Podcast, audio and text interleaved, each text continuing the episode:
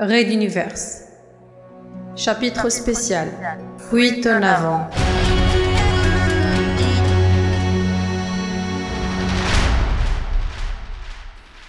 Épisode 8. Edmund guidait Kaurentin dans un long couloir miteux où toutes les portes étaient identiques, hormis le numéro à leur droite. Nous étions au cœur d'une des cités universitaires du campus central, un endroit non rénové où s'entassaient les étudiants les plus précaires. Edmund Tristo et Kaurentin Gloalen se fréquentaient depuis plusieurs semaines déjà. Ils n'avaient pas vraiment d'atome crochu.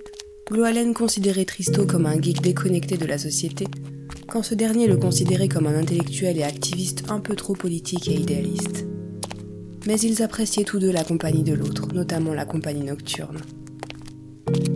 Ce soir, Tristo avait demandé à Kaurentin de venir à une soirée avec un de ses amis. Il avait donc d'autres amis? Étonnant. Edmund stoppa net devant une porte puis sortit une clé. Quand il ouvrit, un nuage de chaleur et de muscles les frappa.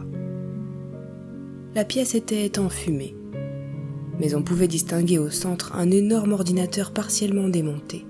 Sur les côtés, d'autres ordinateurs. Un étudiant était déjà penché sur l'ordinateur central. Kaurentin resta à bouche bée.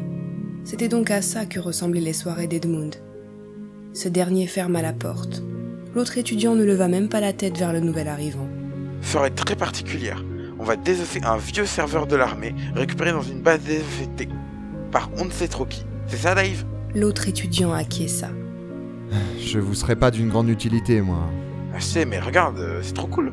C'est pas un militaire au moins. Demanda Dave sans relever la tête, plusieurs pinces dans chaque main. Non, t'inquiète, Répondit Kaurentin, je les déteste au moins autant que vous. Et puis t'as vu sa tête renchérit ironiquement Edmund. Les deux geeks se mirent à désosser encore davantage l'engin, connectant et déconnectant des fiches diverses, branchant plusieurs moniteurs ou tapant des commandes sur des claviers rudimentaires. Au bout de deux heures, Edmund s'exclama. Ah, Je crois qu'on y est. Et voilà, on a atteint le contenu. Je lance le script pour tout décrypter. Kaurentin se rapprocha de l'écran.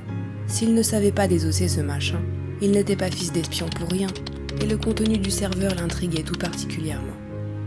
Il se disait que ses nouveaux amis n'arriveraient jamais à décrypter tout cela, et que de toute façon, les militaires avaient sans aucun doute effacé le serveur avant de l'abandonner dans les montagnes. Sauf si...